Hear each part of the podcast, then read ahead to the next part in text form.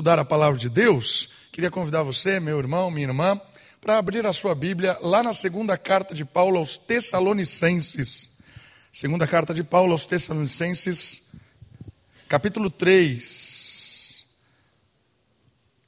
Uma carta em que o apóstolo trabalha a questão dos últimos dias.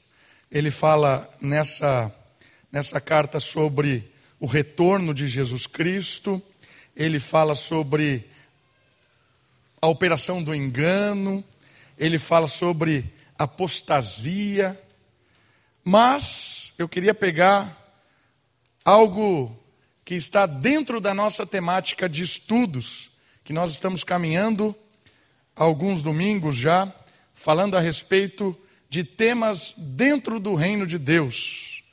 Nós falamos sobre a diaconia do reino, falamos sobre o evangelho do reino, falamos sobre a igreja do reino, falamos sobre o espírito do reino, e hoje o tema do nosso encontro, da nossa, do nosso estudo bíblico, da nossa pregação, é o trabalho do reino. Vamos falar sobre trabalho. Carta de Paulo aos Tessalonicenses, a segunda delas, capítulo 3, eu quero ler do versículo 6 até o versículo 13.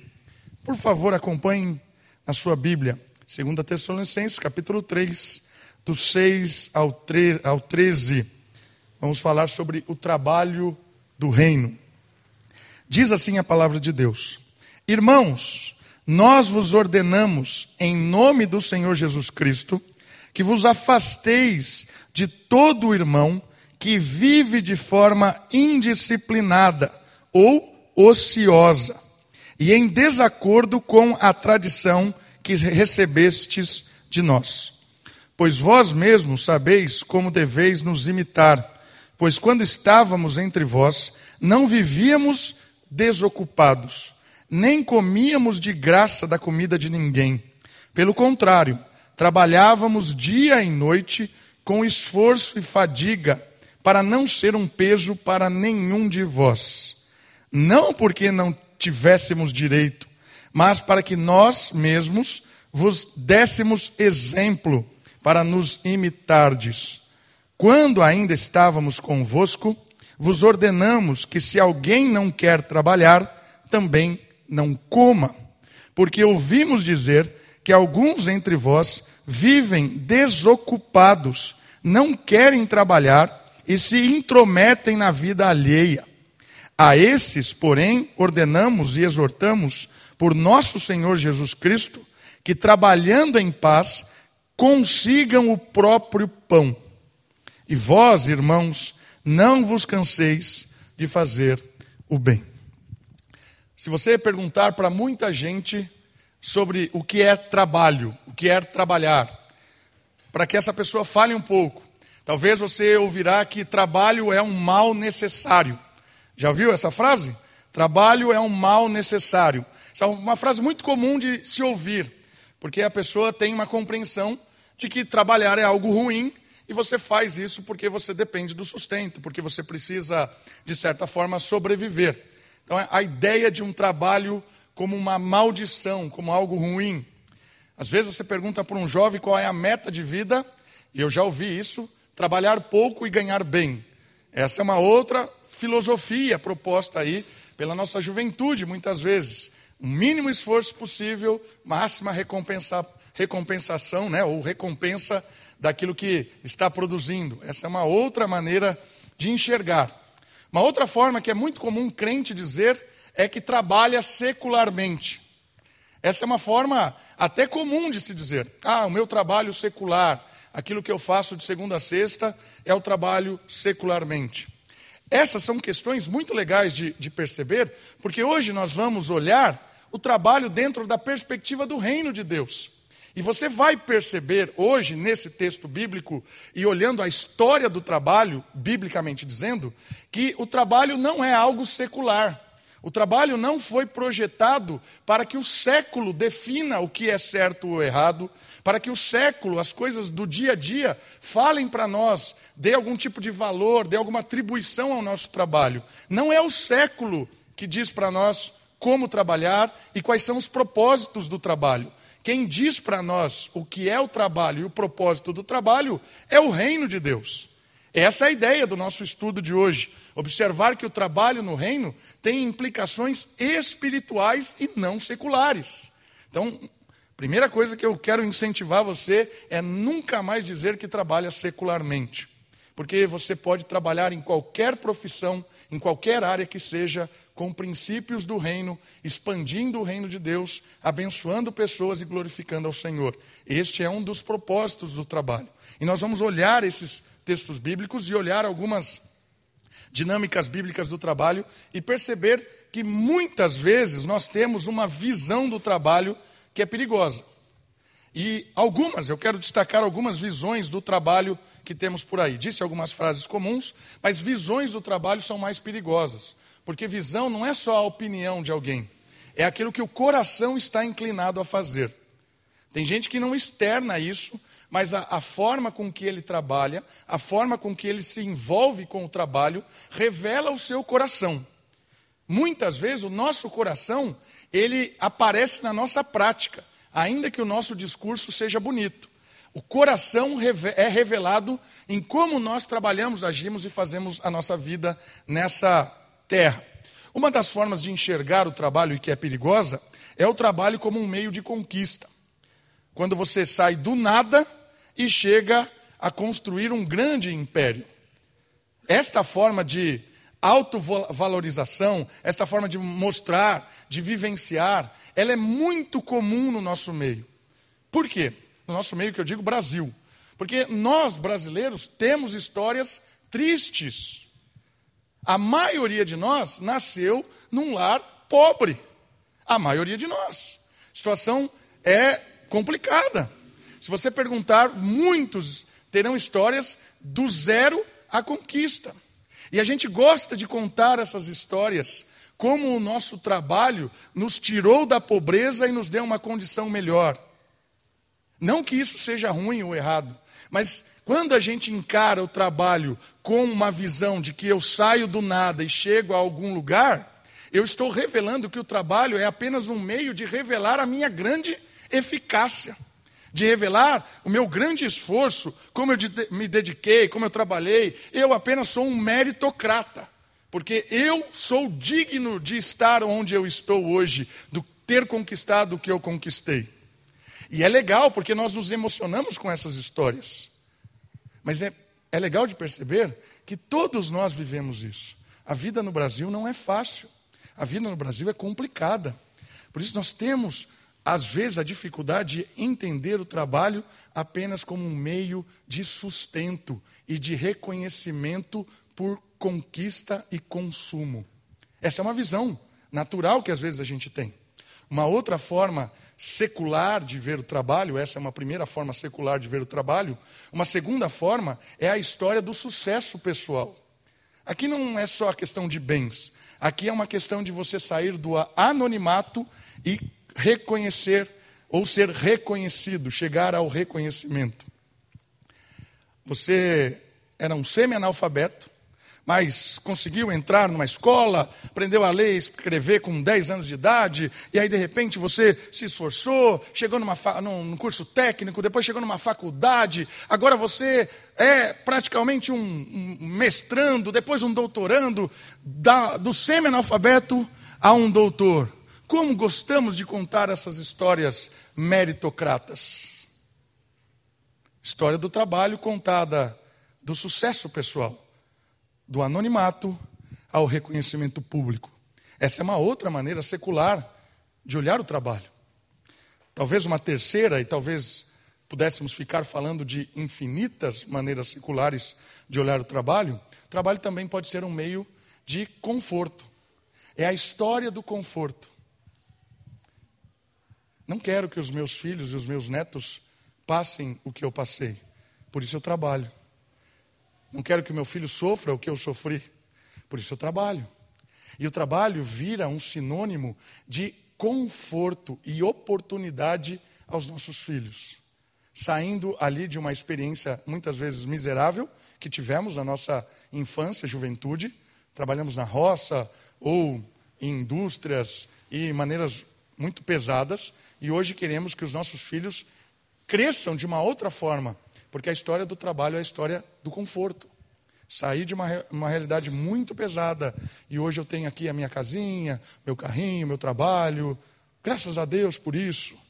Mas o trabalho virou algo secular.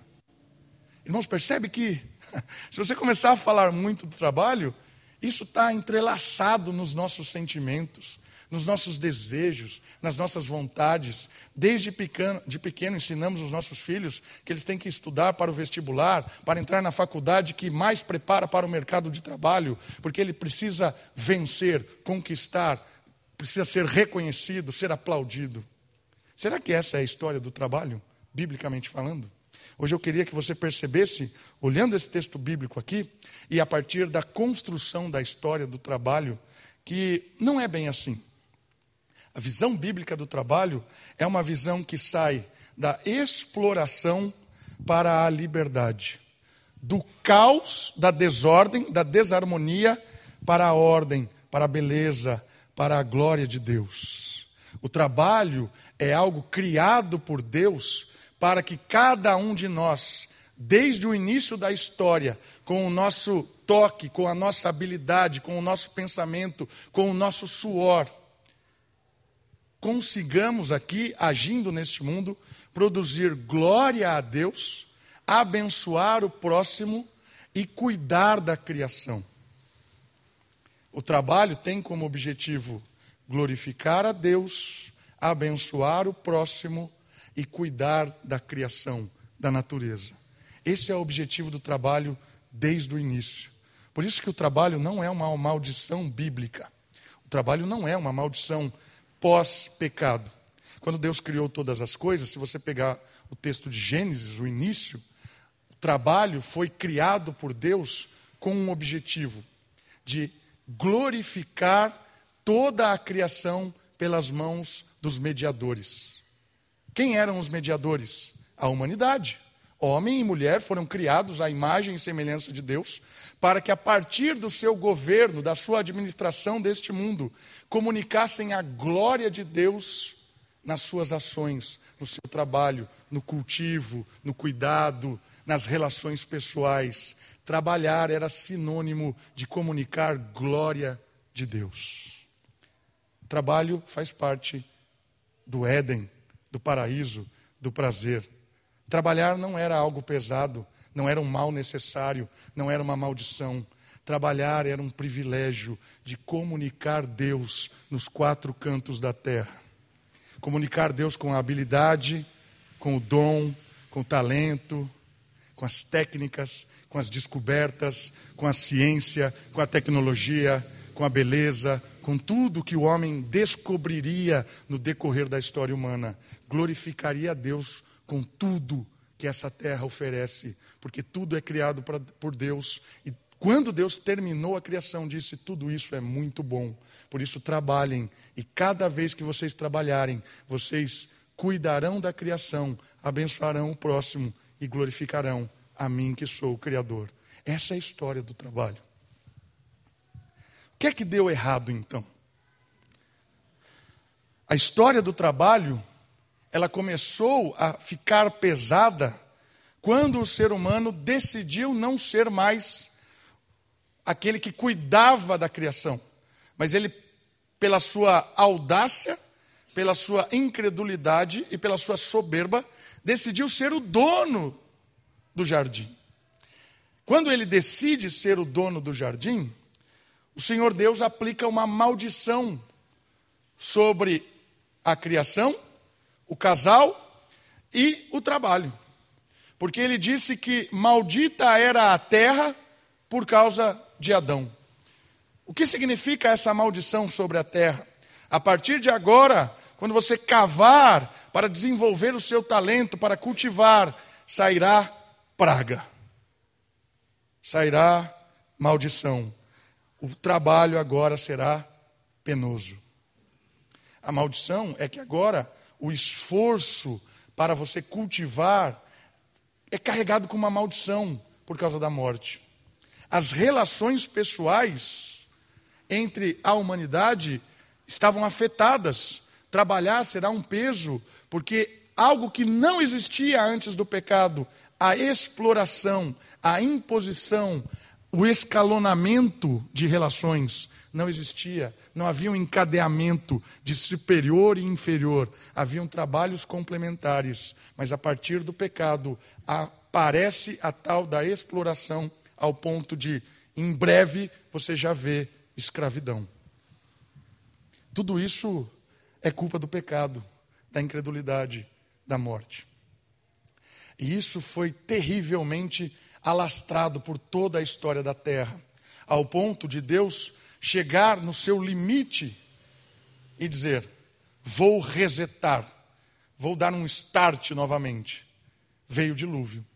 O dilúvio foi um momento em que a água veio para limpar toda a criação e recomeçar.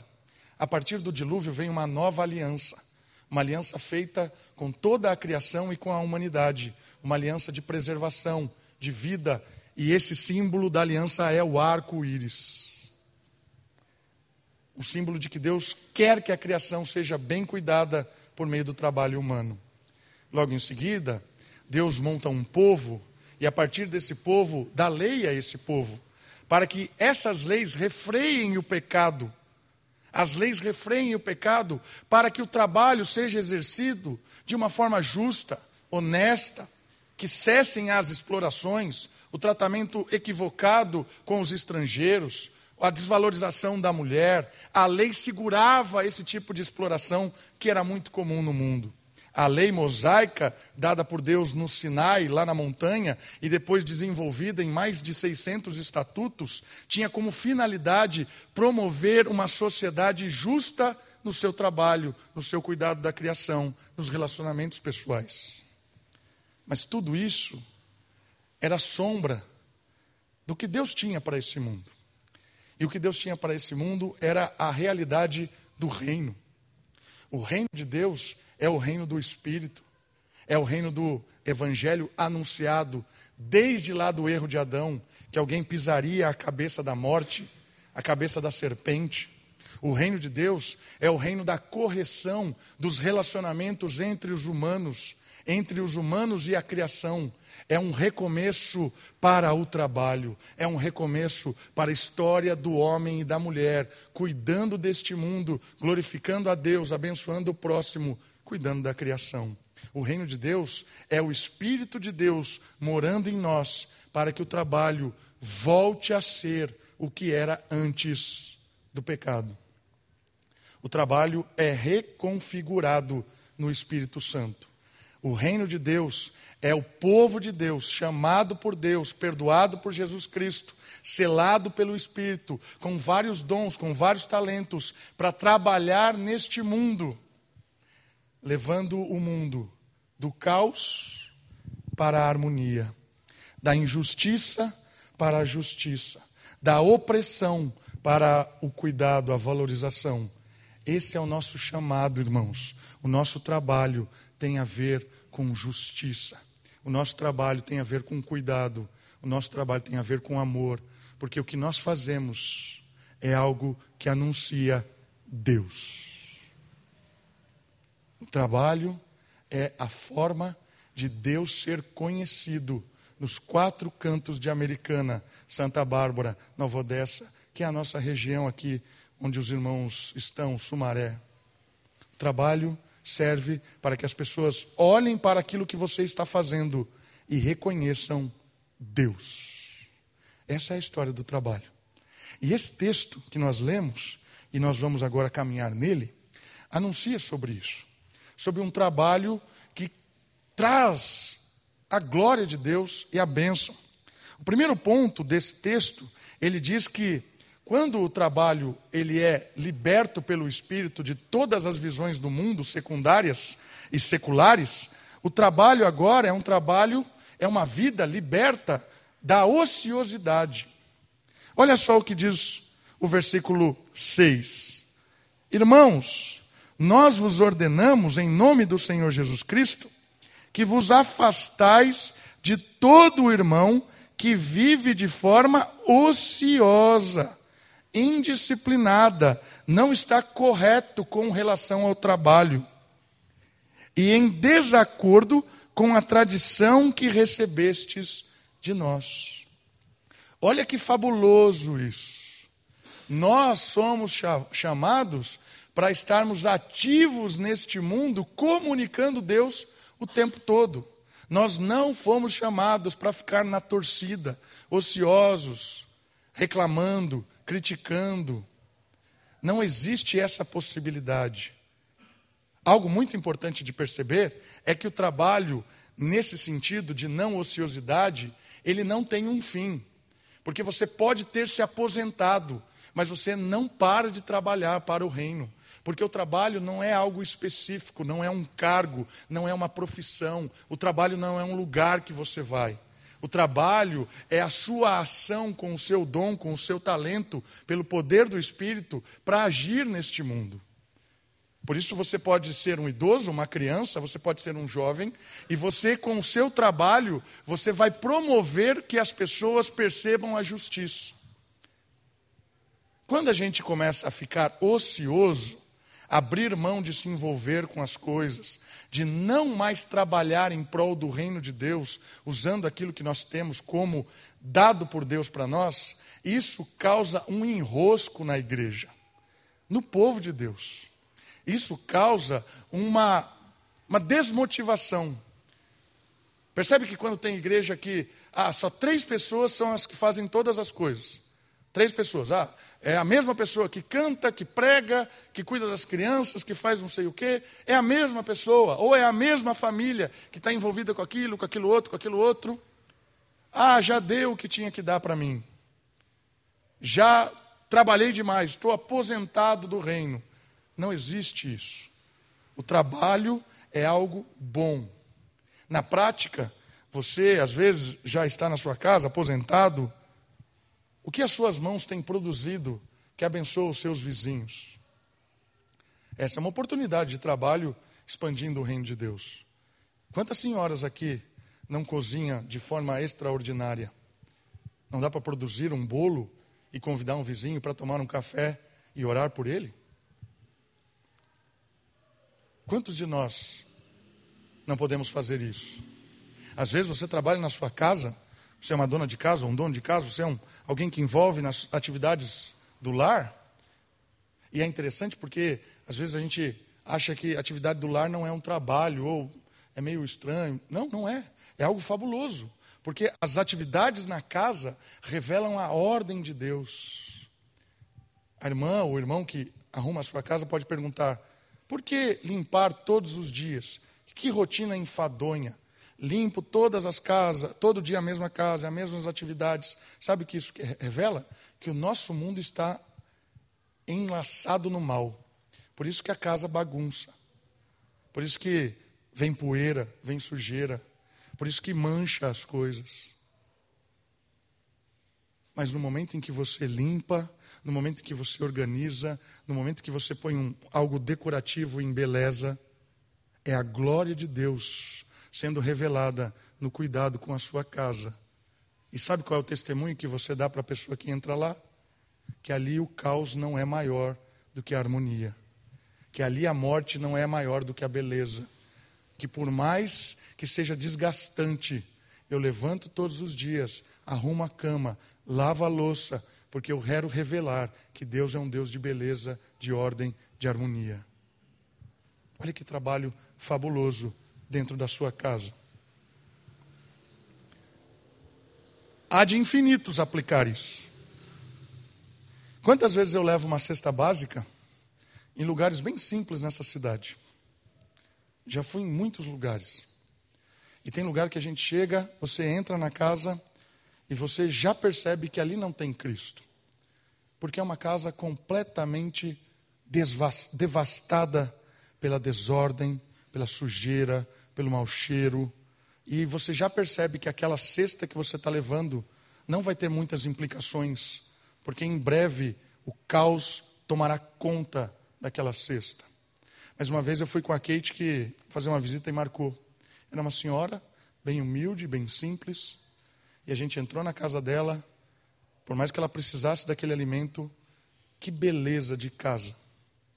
Era o trabalho dela. A ordem, arrumadinho, tudo no seu lugar, uma casa simples, mas que quando você entrava, você via Deus. Essa era a ação daquela senhora. O trabalho dela. O trabalho que anuncia o Deus que cuida da bagunça que o pecado causou. O Deus que limpa aquilo que a morte destruiu. O Deus que leva do caos à harmonia. E aí você aplica no seu trabalho. O importante é perceber que Deus nos chamou, nos libertou da ociosidade, de abrir mão dos nossos dons e talentos para trabalhar em prol do reino. Segundo, segunda libertação que essa visão do trabalho promove, o trabalho do reino, é que o trabalho é uma forma de testemunhar. Olha que diz o, ver, o versículo 7 até o versículo 9. Pois vós mesmos sabeis como deveis nos imitar, pois quando estávamos entre vós, não vivíamos desocupados, vocês olhavam para nós, vocês se inspiravam nas nossas ações, nem comíamos de graça da comida de ninguém, pelo contrário, trava, trabalhávamos dia e noite com esforço e fadiga para não ser um peso para nenhum de vocês. Não porque não tivéssemos direito, mas para que nós mesmos vos descêssemos, vos dessemos, desculpa, exemplo para nos imitardes. Olha que interessante, aqui Paulo está dizendo, quando nós estávamos aí, nós queríamos motivar vocês ao trabalho. E note, o mais importante para Paulo não é o sustento, não é o dinheiro. Ainda que ele está dizendo assim, nós tínhamos o direito. Por quê? Porque quem trabalha é recompensado pelo trabalho. Na nossa forma de relacionamento existe um pagamento pelo trabalho produzido. Paulo está dizendo: eu produzia um trabalho, era digno receber, mas não é por isso que eu trabalho. O exemplo de Paulo é que ele estava envolvido com o seu trabalho, porque o trabalho revelava aos irmãos que glorificava a Deus com aquilo que ele estava fazendo. O seu esforço abençoava aquela igreja, ensinava, acolhia, aproximava. O seu trabalho produzia algo extraordinário. E ele estava mostrando para aqueles irmãos que o dinheiro é Deus quem dá. Não falta para Paulo porque ele sabe que Deus é o provedor e não o trabalho. Não é o trabalho que, pro, que provê a nossa necessidade, é Deus. Enquanto Paulo trabalhava, Deus sustentava. Enquanto Paulo abençoava, Deus sustentava. Enquanto Paulo se envolvia com as pessoas e não se preocupava no seu sustento, Deus o enriquecia naquilo que ele precisava. E Paulo diz isso claramente num outro texto. Em tudo vós sois enriquecidos, não lhe falta nada. Paulo diz isso aos Coríntios. Irmãos,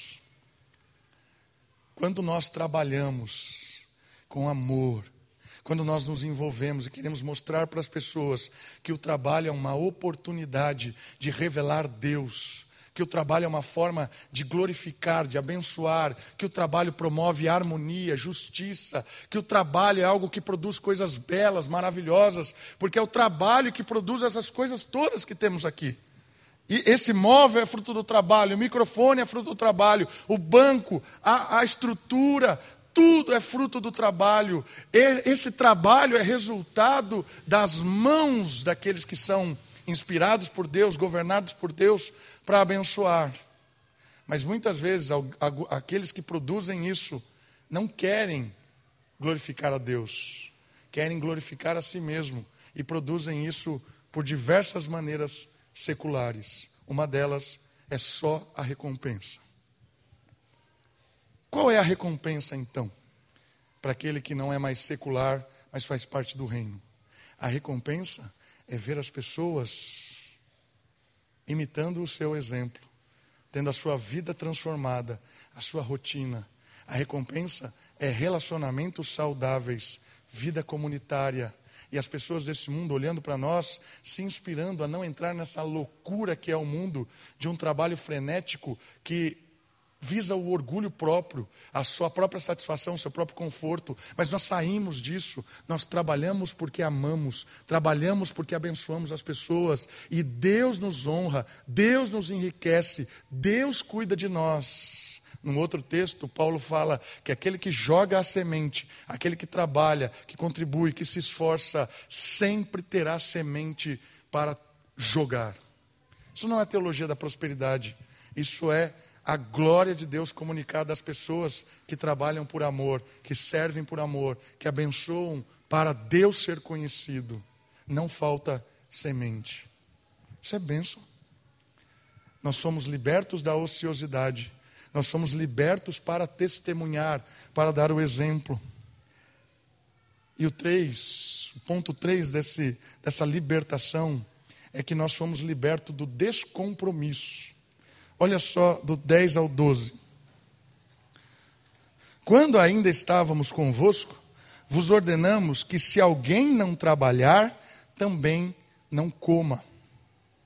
Porque ouvimos dizer que alguns entre vós vivem desocupados, não querem trabalhar e se intrometem na vida alheia. A esses, porém, ordenamos e exortamos por nosso Senhor Jesus Cristo que trabalhando em paz consigam o próprio pão. Que descompromisso é esse que o reino nos liberta?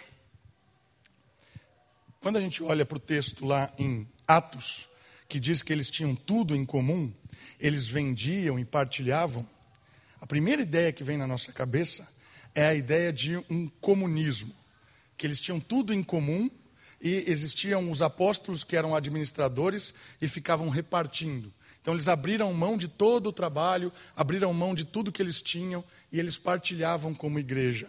E ainda tem alguns que concluem um absurdo dizendo que depois eles passaram fome. Esses são os capitalistas que olham para o texto e dizem isso. Ó, oh, tá vendo? Não seja como eles, porque eles passaram fome. Mas não é isso que o texto está dizendo. O que é que acontecia lá em Atos? É isso aqui que acontecia.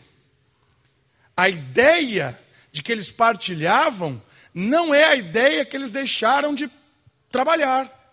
A ideia que eles tinham as coisas em comuns é a ideia do compromisso, da responsabilidade, de não ser um vagal, de não ser alguém que faz parte de uma comunidade e não tem compromisso com essa comunidade.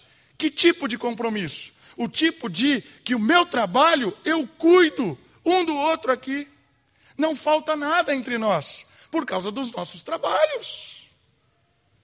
Como é que nós conseguimos dar cesta básica para alguém? Por causa do trabalho. Como é que nós podemos fazer uma ação social como fizemos ontem lá no bairro Matiense? Levando lá brincadeira, comida. Como é que nós fazemos isso? Fruto do nosso trabalho. O pão que distribuímos ontem é fruto do nosso trabalho e do compromisso de toda a comunidade. É isso que Paulo está dizendo assim: se você está dizendo que não vai trabalhar, você está dizendo eu não tenho parte com essa comunidade. Se você está dizendo que você não vai produzir nada, que você não vai investir, que você não vai dedicar o seu, a, as suas mãos, o seu dinheiro, você está abrindo mão de cuidar uns dos outros, de partilhar. A ideia aqui não é uma ideia comunista, mas também não é uma ideia capitalista. É uma ideia do reino. É a ideia em que quando nós trabalhamos e Deus nos recompensa pelo nosso trabalho, nós comemos e cuidamos uns dos outros. E se alguém não trabalha por algum motivo, a gente o incentiva a trabalhar. Pastor, estou desempregado. A comunidade cuida. Não vai lhe faltar nada. Inclusive, vamos a, atrás de um trabalho. Percebe? Porque nós cuidamos uns dos outros, nós nos interessamos uns pelos outros, porque a história do trabalho no reino não é a história da sua satisfação, da sua conquista, da sua demonstração como, ó, oh, como você é bom. Não, mas a história do nosso trabalho é a história que nós temos a responsabilidade de produzir riqueza neste mundo para abençoar toda a comunidade. E nunca falta. Então, sinônimo aqui de não trabalhar, de ser desocupado, é sinônimo de não estar comprometido com a causa de Deus, de cuidar uns dos outros. Por isso, Paulo está dizendo assim: se você, se você não trabalha, se você não se envolve, você também não vai comer. Se você não veste a camisa da comunidade, se você não tem amor pelo próximo, se você fica aí se intrometendo, né, como o texto diz assim, é, vós não viveis desocupados, aí ele diz assim, sendo peso, né, fadiga, né, ele usa essas palavras, né, ele usa uma outra palavra aqui muito, muito pesada. Não querem trabalhar e se intrometem na vida alheia. Porque desocupado, assim, a pessoa que se desocupa por intenção, fala assim, não vamos trabalhar mais. Não, não vou me esforçar mais nada, vou viver aqui às custas dos outros. É isso que ele está dizendo aqui. Não querem trabalhar e se intrometem na vida alheia, porque acha que o outro tem a responsabilidade de tocar a comunidade. É o outro que prega, é o outro que canta, é o outro que serve a ceia, é o outro que vai lá no Matiense, é o outro que vai lá para Sorocaba, é o outro que contribui, é o outro que vem no mutirão, é o outro, é sempre o outro. É disso que ele está falando. Quem não trabalha, não come. Essa é uma regra que vale para todo o trabalho, mas a ênfase aqui é a comunidade. É a comunidade comunidade de pessoas comprometidas. Lembrando, o trabalho no reino é um trabalho que glorifica a Deus, abençoa o próximo e cuida da criação. Por isso, o seu trabalho, cumprindo esse objetivo no reino, nunca irá faltar sustento. Porque o sustento não é fruto do trabalho, o sustento é fruto da graça de Deus. Ele dá enquanto a gente dorme. O sustento é fruto da graça de Deus. Certo? Isso não quer dizer para nós dormirmos. Né? Ao contrário, quer dizer para nós trabalharmos, nos envolvermos, servir aqui na comunidade, lá fora. Que é bênção. Libertos do descompromisso. É ruim quando a gente fica desempregado, né? Quem faz parte do reino se sente ruim, assim. Mas a, a nossa comunidade tem como objetivo animar, cuidar. E se precisar cuidar mesmo, nós cuidamos. Que não falte nada entre nós. Que possamos partilhar sempre. É. E que a ideia, quando, como já citei, né, que a aposentadoria dos trabalhos aí neste mundo não sejam desculpas para pararmos de trabalhar no reino. Você tem muito dom para oferecer ainda. Que nós ensinemos as nossas crianças a isso. Que os nossos filhos não entendam que eles estão o tempo todo sendo servidos, mas que eles também têm a responsabilidade de abençoar. Por isso, dê responsabilidade ao seu filho, claro que de acordo com a idade dele, né? Dá para arrumar a cama? Mande arrumar. Dá para recolher os brinquedos? Que recolha os brinquedos. Dá para ajudar a lavar a louça? Que ajude. Dá para ajudar a trabalhar? Dá. Dá para ir lá no salão de festa cuidar de criança? Dá.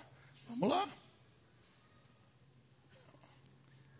Ah, mas quanto eu vou ganhar para isso? Isso é bênção. Bênção. Bênção.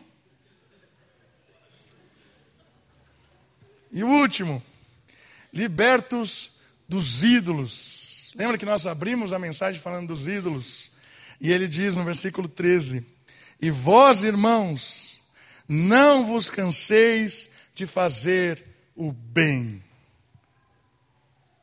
Todo ídolo entra no nosso coração com a proposta de ser bom, de fazer o bem. É por isso que nós nos enganamos com os ídolos. Toda vez que você vê alguém batendo numa casa perigosa, batendo nesse mundo com cada proposta indecente, essa pessoa que está batendo em busca disso, na verdade ela está buscando o bem. Quando alguém vai nesse mundo e sai em busca de um suborno, de um de uma proposta indecente, bate na porta de um prostíbulo. Essa pessoa, sabe o que ela está buscando? O bem. Ela está buscando o que é bom. Só que ela está cega por um ídolo. Porque só existe um bem. Só existe um que é bom. E é Deus. É Deus quem satisfaz o nosso coração pela bondade e pela benignidade. Enquanto nós estamos cegos, nós corremos atrás deste mundo daquilo que a gente acha que é bom, daquilo que a gente acha que faz bem. Para nós, para nossa família, estamos loucamente trabalhando para conquistar o que achamos que é o bom e o que é bem. Mas aqui Paulo está dizendo o seguinte aos Tessalonicenses: não cessem de fazer o que é o bem. E o que é o bem? Servir a Deus. Quando você serve a Deus, você promove o bem. Quando você busca a Deus, você age com bondade. Quando você trabalha para Deus, o trabalho que você produz é bom, é justo, é bem. Entende?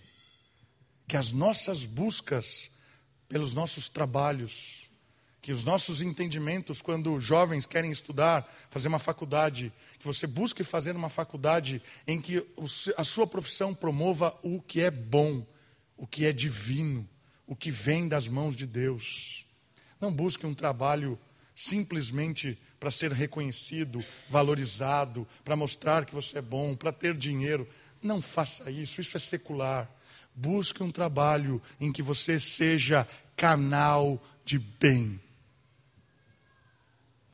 Pais, incentivem os seus filhos a buscarem estudar, se capacitar, trabalhar naquilo que é bom, naquilo que produz glória a Deus, bênção para o irmão, justiça nesse mundo que nós possamos nos libertar dos ídolos seculares que tentam a gente o tempo inteiro.